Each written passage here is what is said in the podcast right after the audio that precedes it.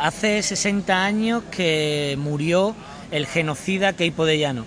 un asesino que vivió y murió en el cortijo de Gambogaz, un, un cortijo que se apropió de forma ilícita. Hoy estamos reivindicando que este cortijo, más de 550 hectáreas, pasen a quien le corresponde, al pueblo, y sea titularidad pública. Por tanto, exigimos al Ayuntamiento de Sevilla, al Ayuntamiento de Cama y a la Junta de Andalucía que pongan todos los mecanismos en marcha necesarios para que se eh, revierta la titularidad de estas 550 hectáreas y pasen a dominio público. Aquí no caben ambigüedades, no caben medias tintas, o se está con los asesinos o se está con las víctimas, o se está del lado de, de la memoria de los represaliados, de los torturados, de los exiliados, de los encarcelados, o se está con los verdugos, o se está con Blas Infante y se está con Federico García Lorca o se está defendiendo la memoria del asesino, del genocida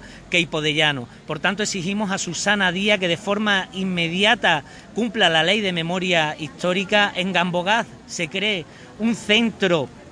de, recuperación, de estudio de la memoria eh, democrática y cumpla la ley. No pedimos más desde adelante Andalucía que Susana Díaz cumpla la ley y saque también los restos del genocida de más de 50.000 personas, de más de 50.000 luchadores y luchadoras por la libertad que mandó ejecutar.